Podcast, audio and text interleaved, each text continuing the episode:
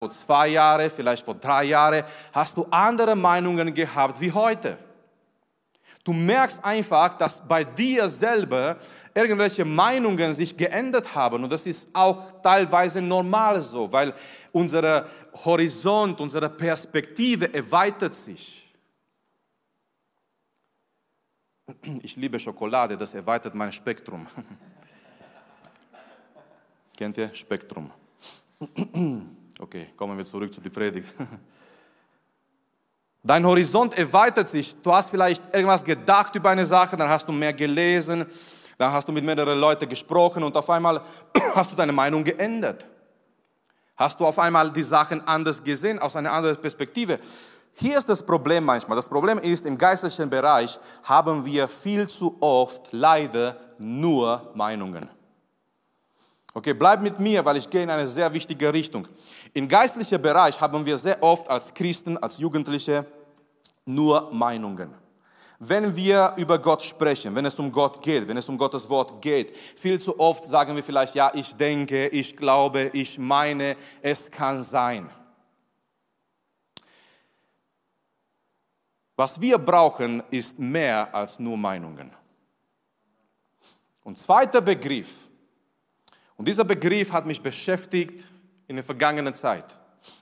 Und Freunde, es ist sowas von wichtig, dass wir diese Tatsache in unserem Leben haben. Hier, hier ist ein Aspekt, den ich problematisch sehe heutzutage zwischen jungen Leuten, zwischen Christen allgemein. Zweiter Begriff ist Überzeugungen.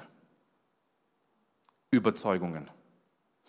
Hier ist die Sache, wir haben viel zu viel und viel zu oft Meinungen und ganz wenige Überzeugungen.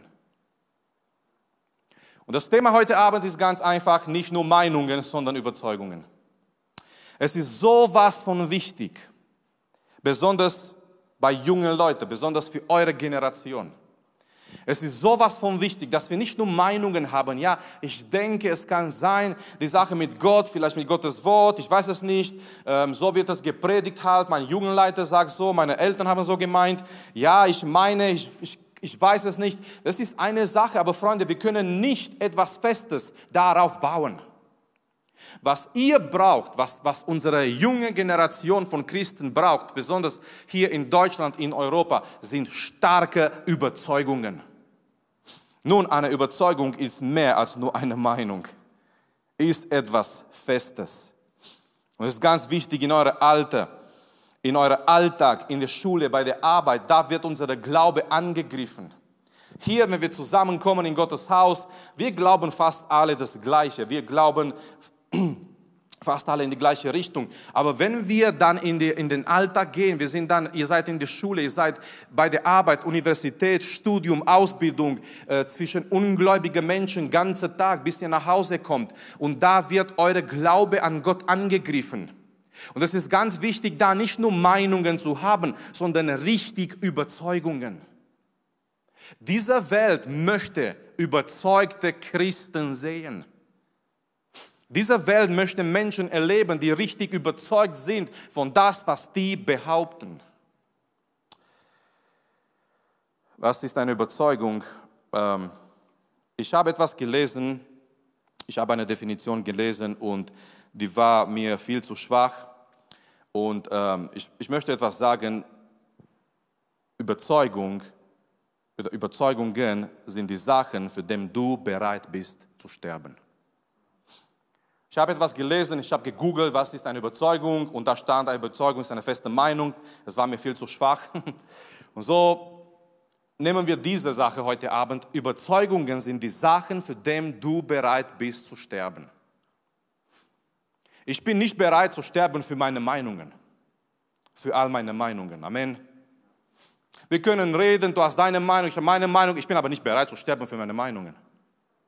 Aber ich muss in meinem Leben Überzeugungen haben.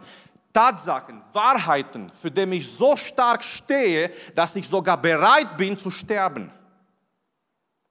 Von was ist dein Glaube abhängig? Und oft ist es so, unser Glaube ist abhängig von unseren Freunden. Unser Glaube ist abhängig von das, was in unserem Leben geschieht. Aber was ist, wenn all unsere Freunde, ich habe ich hab einen kurzen Clip gehört vor einigen Wochen von, von einem Mann Gottes, von einem Pastor, und er hat gesagt, denk mal nach. Was würde mit deinem Glaube passieren, wenn auf einmal, stell dir vor, auf einmal all deine Freunde wären über Nacht ungläubig? Wie würde mit deinem Glaube aussehen, wenn auf einmal über Nacht all deine Freunde, die werden ungläubig, die würden Jesus verlassen? Die kommen nicht mehr mit dir in die Gemeinde. Deine Churches, du kannst nicht mehr chillen mit deinen Churches. Da ist Levi-Schul mit Obros. Manche wissen nicht, um was es geht. Ist okay. Was wird mit deinem mit deiner Glaube passieren? Wenn, wenn auf einmal die Leute, die du kennst, die dienen nicht mehr dem Herrn und du bist einfach alleine da. Wird deine Glaube weiterhin bestehen? Oder ist deine Glaube abhängig von, von deinen Freunden, von deinen Kumpels vielleicht, von Leuten, die in die Gemeinde kommen, von, von das, was wir hier haben, von unserer Lobpreis, die wir hier haben in der Gemeinde? Überzeugungen sind die Sachen, für die wir bereit sind zu sterben. Und ich möchte jetzt an dieser Stelle ganz klar fragen, was sind deine Überzeugungen? Für was bist du bereit zu leiden? Für was bist du bereit in dieser Welt sogar ausgelacht zu werden? Für was bist du bereit, so, so stark daran zu halten, dass du sagst, egal wer über mich lacht, egal was mir passiert, das sind meine Überzeugungen und da lasse ich nicht los. Frag dich heute Abend, weil ich glaube von ganzem Herzen, wir brauchen eine junge Generation, die Überzeugungen hat. Wir brauchen eine junge Generation, die so überzeugt ist von Jesus und von seinem Wort, dass diese junge Generation ist, bereit ist, ausgelacht zu werden, dass diese junge Generation bereit ist, sogar zu leiden und wer weiß, vielleicht eines Tages sogar für den Herrn zu sterben. Was sind dann deine Überzeugungen? Frag dich heute Abend. Für was bist du bereit zu leiden und zu sterben? Ich möchte ganz kurz, ich möchte ganz kurz drei Beispiele erwähnen heute Abend, bevor wir dann wieder im Lobpreis und Anbetung gehen. Ich möchte nur diese Beispiele ganz kurz erwähnen. Beispiel Nummer eins, und das wurde darüber gepredigt, nicht so lange her in der Gemeinde, sind diese drei hebräische Jungs in Babylon, Shadrach, Meshach und Abednego. Und wir kennen diese Geschichte und ich meine, was für ein Druck wurde da gebaut? Was für ein Druck war da in dieser Tal Dura? All diese äh, wichtigen Leute in Nebukadnezar, sein Königreich, die wurden dort versammelt.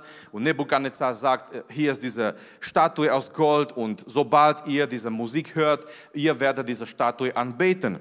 Und die Bibel sagt uns, als dieser Staub wieder äh, runterkommt, weil stellt euch vor, diese ganze Menge von Menschen auf einmal, die, die gehen alle auf ihre Knien, auf ihre Gesichter zum Boden. Es war eine Bewegung da, es war ein Geräusch da, es war ein Staub vielleicht da. Und auf einmal, wenn diese Staubwolke wieder verschwindet, man sieht drei, drei Jungs die haben das nicht das getan, was Nebukadnezar gesagt hat.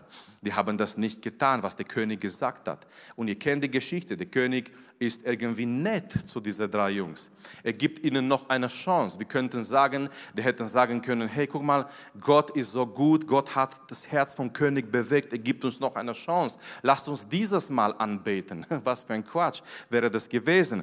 Weil, weil Gott, Gott wirkt nicht gegen sein Wort. Amen. Gott wirkt nicht gegen sein Wort. Das war nicht eine zweite Chance von Gott. Das war eine Methode des Satans. Wenn es nicht mit Gewalt geht, dann bin ich nett zu dir, denkt Satan manchmal. Und Nebukadnezar ist auf einmal nett und Nebukadnezar sagt, Jungs, ich werde euch noch eine Chance geben. Wir, wir wiederholen diese ganze Zeremonie und die Sänger, die singen noch einmal und wir machen das alles nochmal für euch. Und hier kommt der Punkt, dass diese drei Jungs sagen, die werden das nicht tun und Wisst ihr, warum sie das nicht getan haben, Freunde? Die waren nicht Querdenker. Die waren nicht, wisst ihr, es gibt immer Leute, die sind, egal was du tust, die sind immer dagegen. Das ist einfach, die sind so gemacht, die sind immer dagegen. Diese drei Jungs in Babylon, die waren nicht einfach, ja, wir sind einfach dagegen. Egal was geschieht, wir sind dagegen. Egal, egal was gesprochen wird äh, in einer Gemeinde, es gibt immer Leute, die sind dagegen. Egal was du tust, Jesus sagt zu der Generation, äh, mit wem möchte ich diese Leute vergleichen? Ich hab, ich hab, wir haben euch fröhliche Lieder gesungen, ihr habt nicht getanzt, wir haben euch traurige Lieder gesungen, ihr habt nicht geweint. Mit wem möchte ich diese Generation vergleichen? Jesus wollte sagen, egal was ihr für eine Botschaft hört, es ist nicht gut für euch. Johannes der Täufer ist gekommen und er lebte in der Wüste und äh, er war nicht gut für euch. Dann ist der Menschensohn gekommen. Der Menschensohn war nicht so wie Johannes. Der Menschensohn ging zu Hochzeiten, er ging zu, äh, nach Hause, ja, zu die Zöllner, da wo sie ihn eingeladen haben. Und doch haben sie gesagt, es kann nicht sein. Er hat, er hat einen Dämon. So Johannes war nicht gut, Jesus war nicht gut. Für diese Menschen war niemanden gut. Es gibt immer Leute, die sind immer dagegen. Nun, diese drei Jungs in Babylon, die waren nicht solche Leute, die waren einfach, okay, wir sind jetzt immer dagegen. Die haben diese Statue nicht angebetet, weil sie haben Überzeugungen gehabt. Die haben Überzeugungen gehabt. Ich möchte nur kurz lesen, Daniel Kapitel 3, Vers 16, da sagten Shadrach, Meshach und Abednego zum König Nebukadnezar, es ist nicht nötig, dass wir dir darauf antworten Siehe, unser Gott, den wir ehren, kann uns sehr wohl aus dem glühenden Ofen, dazu auch aus deiner Hand erretten. Und wenn er es nicht tun will, dann sollst du dennoch wissen, dass wir deine Götter nicht ehren, noch das goldene Standbild, das du aufstellen lassen hast, anbeten werden. Warum beten sie nicht an? Die haben Überzeugungen gehabt. Ihre Überzeugung Nummer eins war, es gibt ein echter, wahrer Gott. Ihre Überzeugung Nummer zwei war, dieser Gott allein gehört die Anbetung. Wow, wir haben heute Abend so schön gesungen. Dir allein gebührt die Ehre. Du bist Gottes Sohn. Die Frage ist, ob ich dieses Lied auch singen kann in dem Alltag, wenn ich alleine bin, ohne meine Jugend, wenn ich alleine bin, einfach im Alltag, meine Glaube wird angegriffen, ob das, was wir gesungen haben, meine Überzeugung ist. Amen.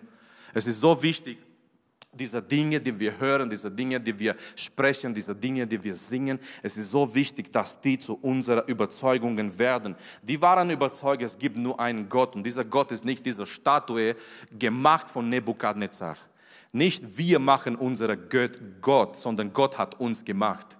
Wenn du einen Gott hast, den du machen musst und du trägst dir, du musst ihn mittragen, dann verlasse dieser Gott und komm zu dem lebendigen Gott. Amen.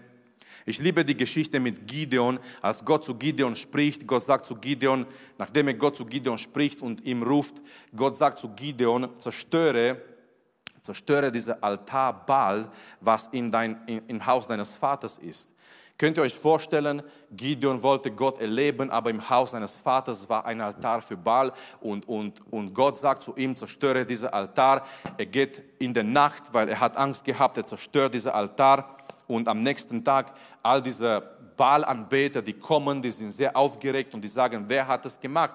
Wer hat diesen Altar Baal zerstört? Und die sagen, ja, das, ist, das war der Gideon. Und die sagen, bring mal Gideon her, wir wollen ihn töten, weil er hat diesen Altar vom Baal zerstört. Aber da war jemand, der gesagt hat, Moment, Freunde, und hier ist teilweise gute Theologie, was diese Person gesagt hat. Er hat gesagt, wenn Baal ein Gott ist, er soll sich selbst verteidigen. Amen.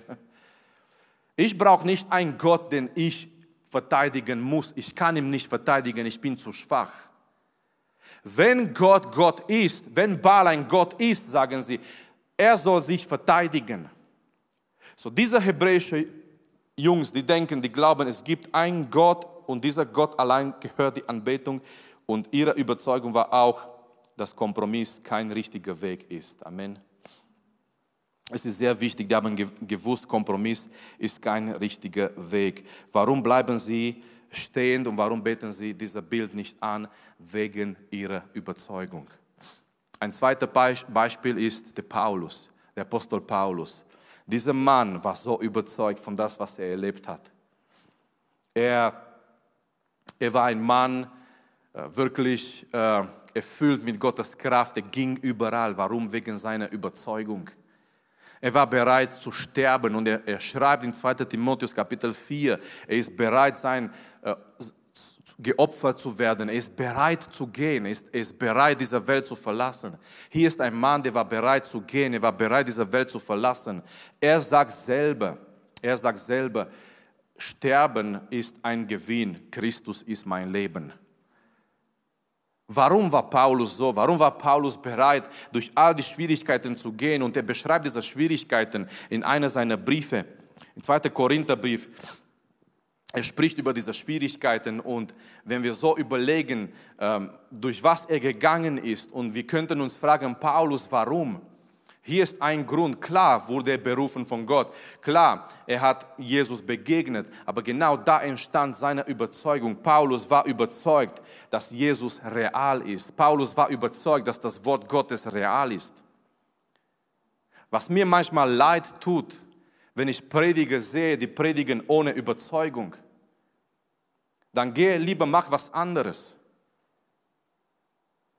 Wir müssen predigen mit Überzeugung. Wir müssen singen mit Überzeugung. Amen.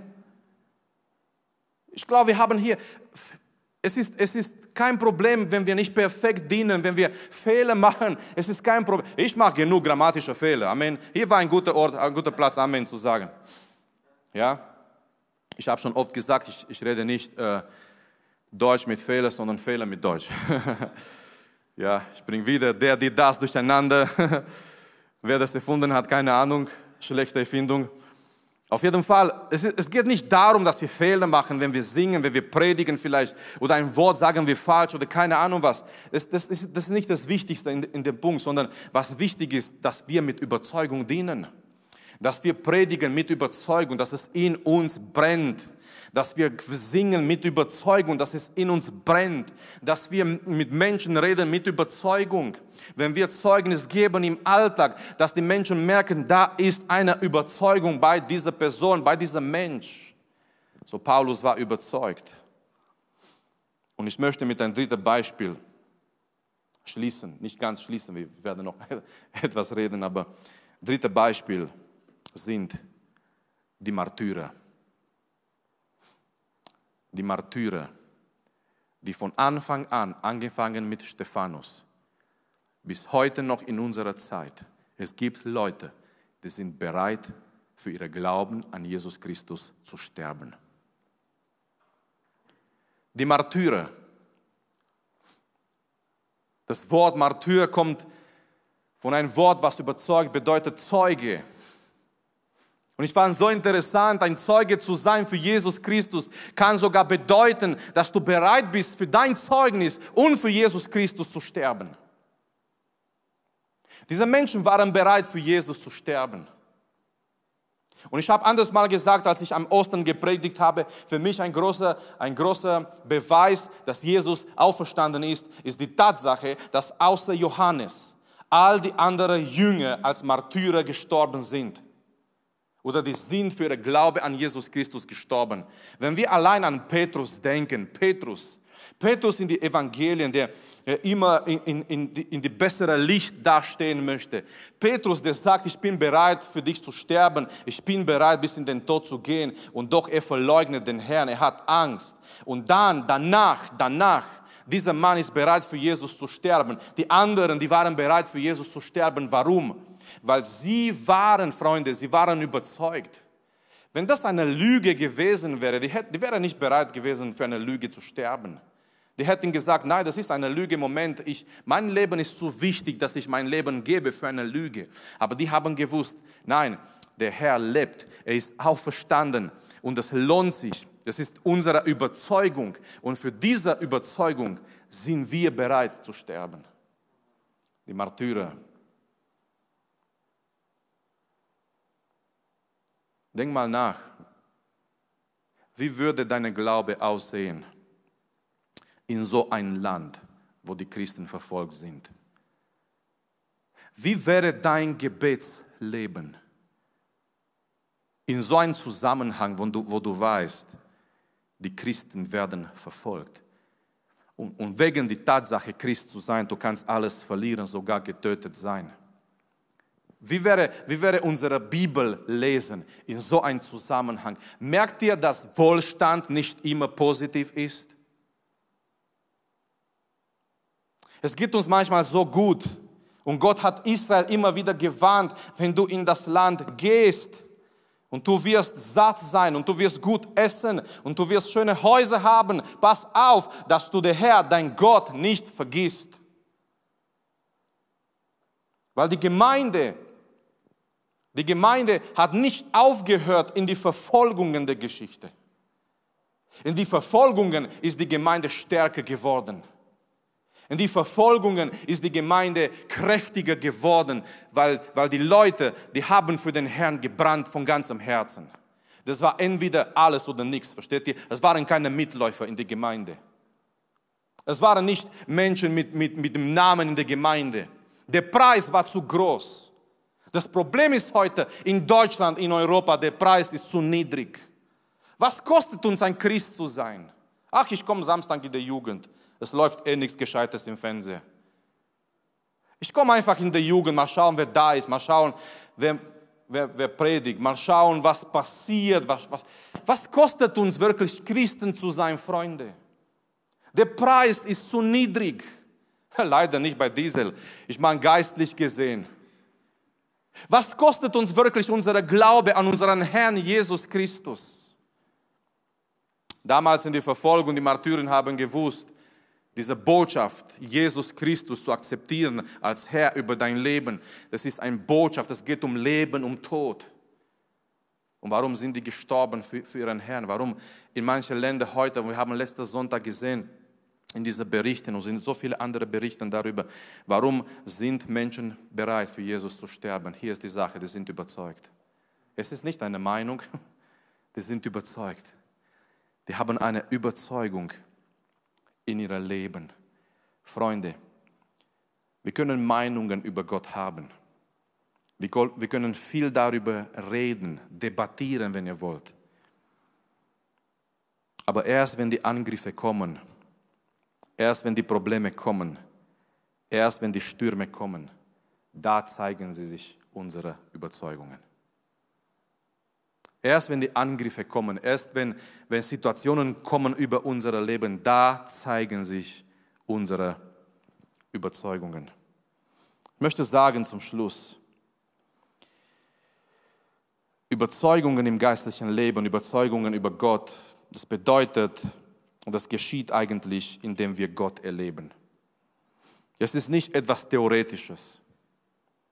Es ist nicht etwas, was du ja es ist theoretisch, okay, du hast jetzt einiges über Gott gehört, überzeugt zu sein im geistlichen Leben. Überzeugt zu sein über Gott oder von Gott. Bereit zu sein und zu sagen, dafür stehe ich, egal was mich kostet. Das geschieht in dem oder wenn wir wirklich Gott erleben. Es ist etwas Tiefes in unsere Herzen. Es ist etwas, was da bleibt und es ist ganz fest und das kann uns niemand wegnehmen. Es ist ungefähr wie damals bei Martin Luther, als er gesagt hat, hier bin ich und ich kann es nicht anders. Er wurde bedroht und äh, er, er wusste ganz genau, er ist ein most wanted man.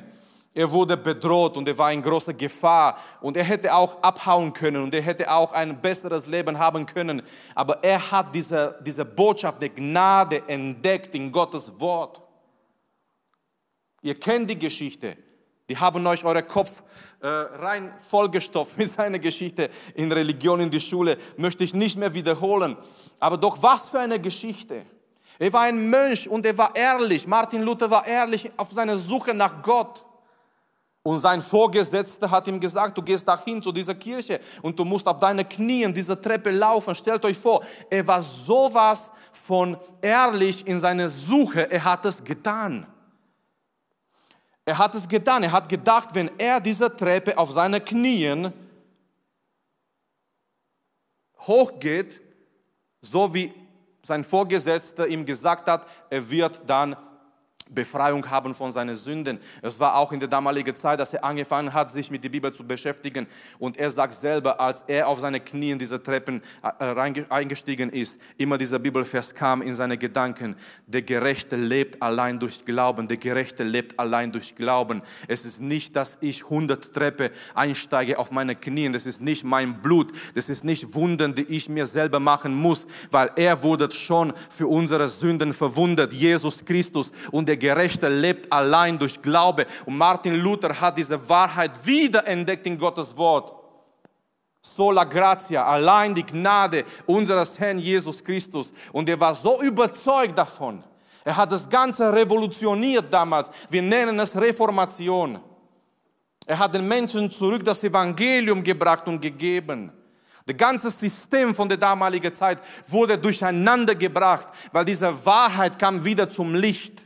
Allein das Evangelium von der Gnade von unserem Herrn Jesus Christus. Aber Martin Luther hat gesagt, hier bin ich und ich kann nicht anders. Ich kann nicht schweigen. Ich kann nicht anders machen. Ich kann nicht einfach was anderes suchen für ein gemütliches Leben. Es war seine Überzeugung, Freunde.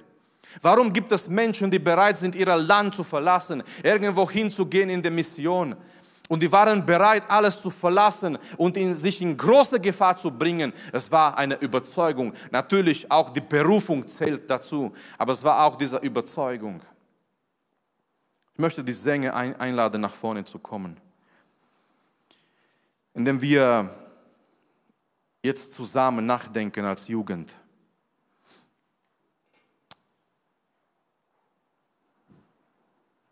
Hast du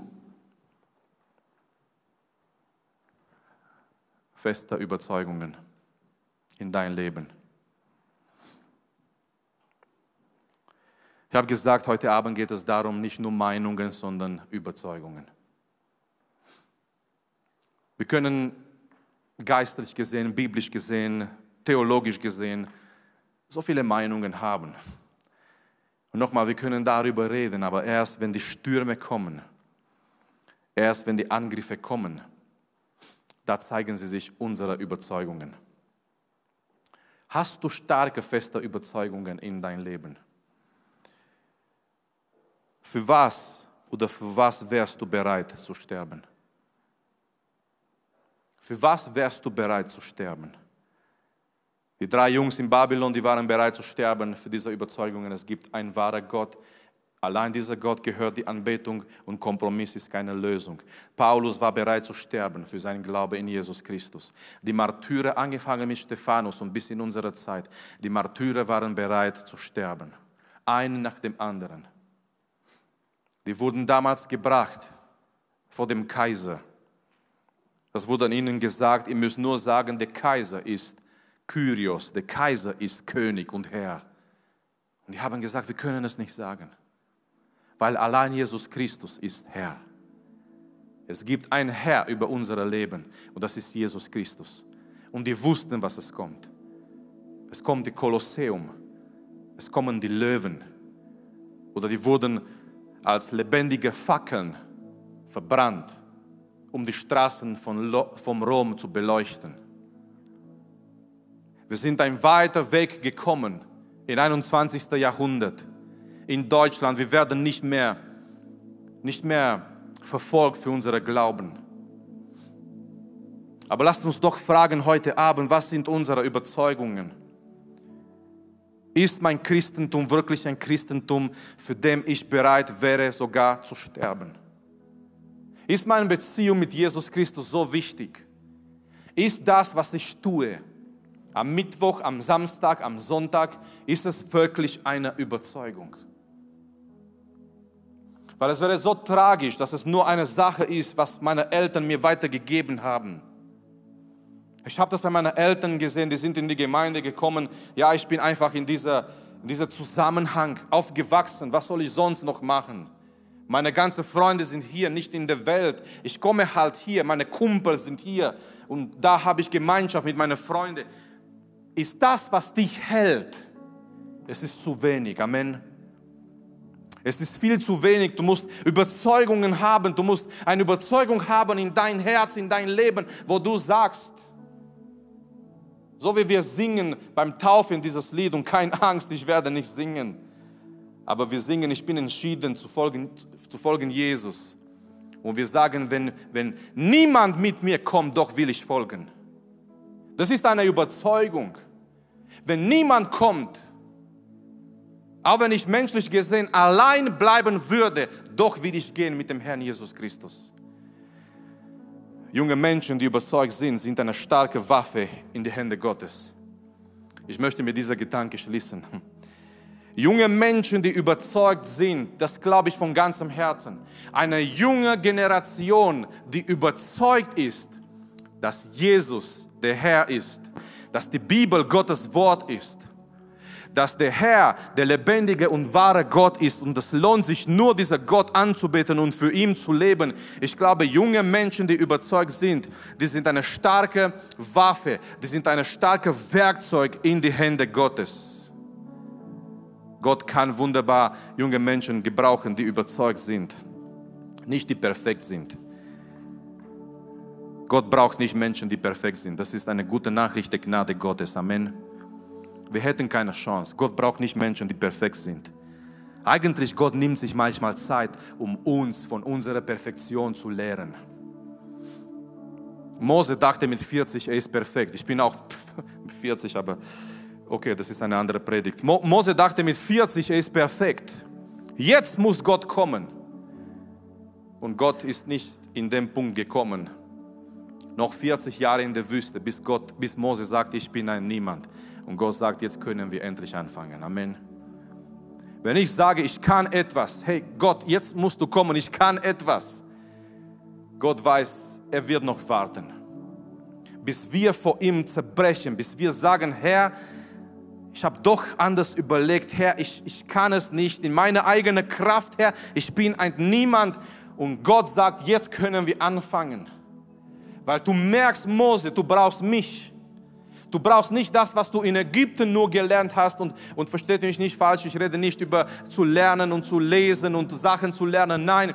Aber wenn wir denken, durch das, was wir lernen, durch das, was wir erreichen, können wir etwas tun, das ist falsch, das ist nicht in Ordnung. Wir brauchen unsere Abhängigkeit von Gott und Gott braucht nicht perfekte Menschen, aber Gott sucht Menschen, die überzeugt sind.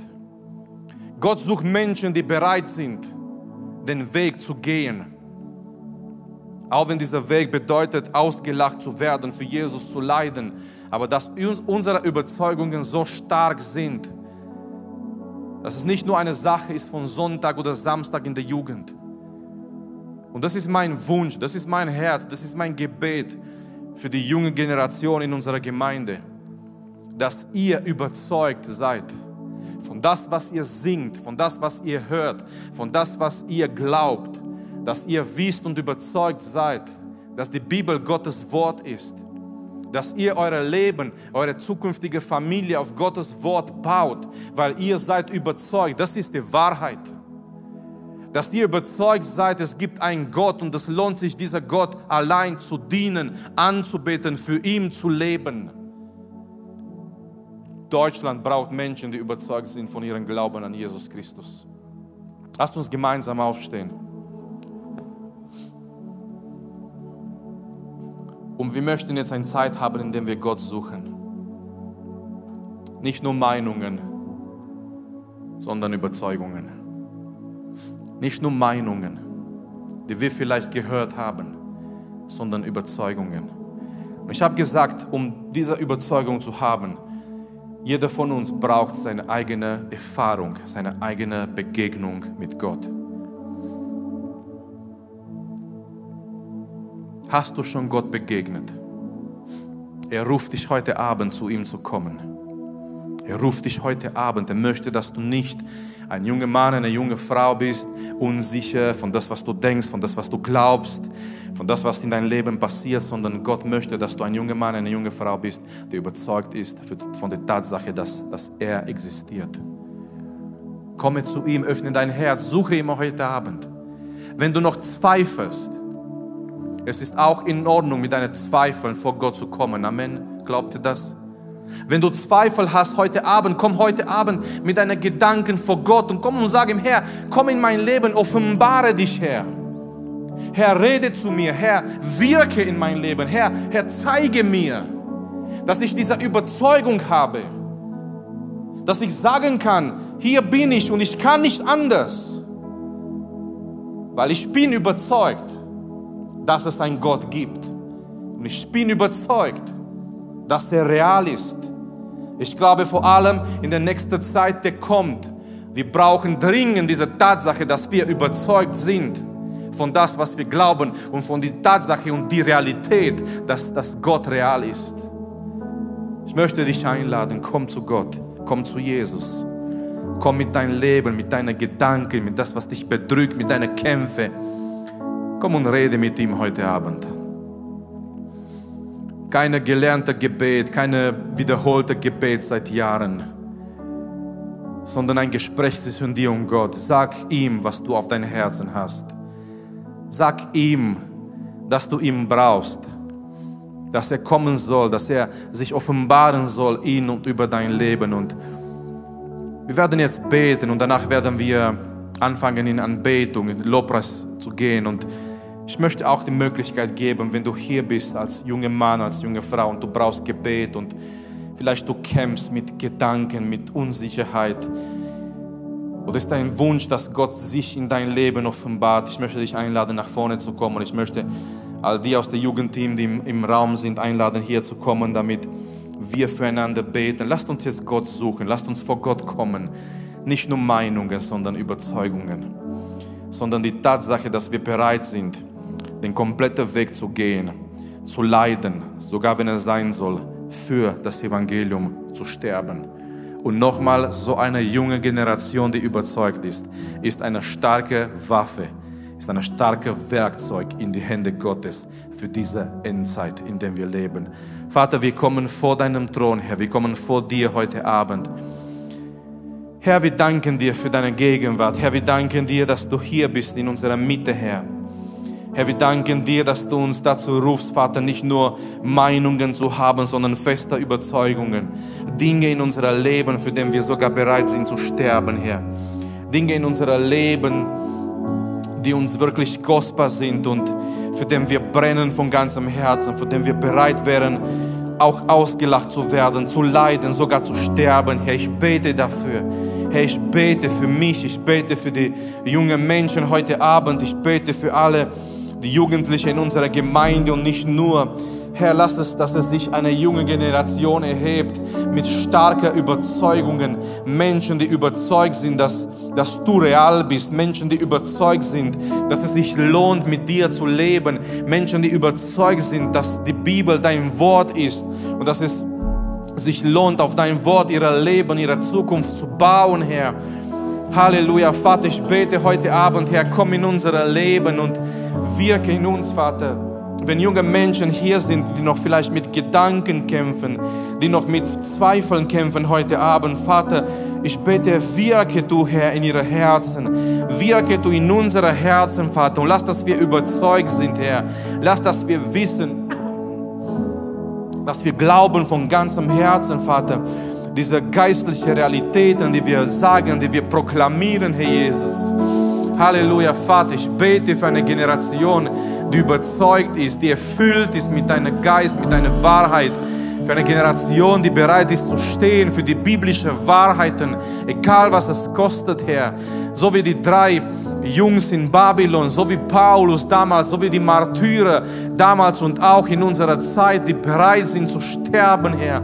Dass wir bereit sind zu stehen, Herr, für die christlichen Werte, für dein Wort, Herr für das, was uns dein Wort lehrt. Halleluja, Vater, wir sind hier in deiner Gegenwart, Herr. Und wir beten, komm in unser Leben, offenbare dich, Herr. Halleluja, Vater, wir beten dich an und wir geben dir die Ehre.